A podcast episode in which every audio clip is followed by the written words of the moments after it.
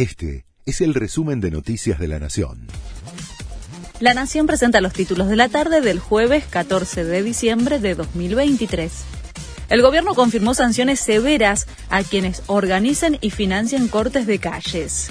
El vocero presidencial anticipó que Patricia Bullrich va a dar a conocer los detalles esta tarde. La ministra de Seguridad dará a conocer un protocolo para el mantenimiento del orden ante el corte de vías de circulación. Dentro de la ley todo, fuera de la ley nada, sostuvo en varias oportunidades Javier Milei.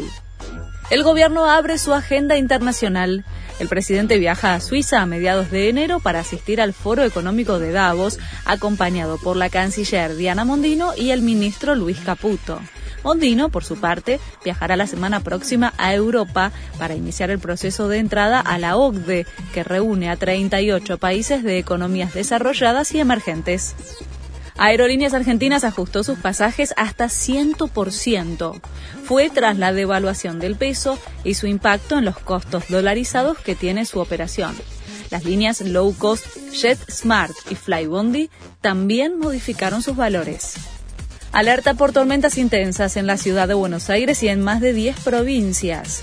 El Servicio Meteorológico Nacional emitió una alerta naranja por caída de granizo y lluvias intensas para sectores de Entre Ríos, Corrientes, Santa Fe, Chaco, provincia de Buenos Aires, La Pampa y San Luis.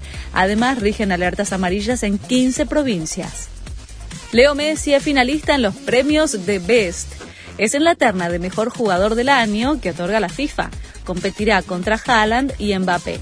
El ganador se dará a conocer en una ceremonia que se va a celebrar en Londres el 15 de enero. Este fue el resumen de Noticias de la Nación.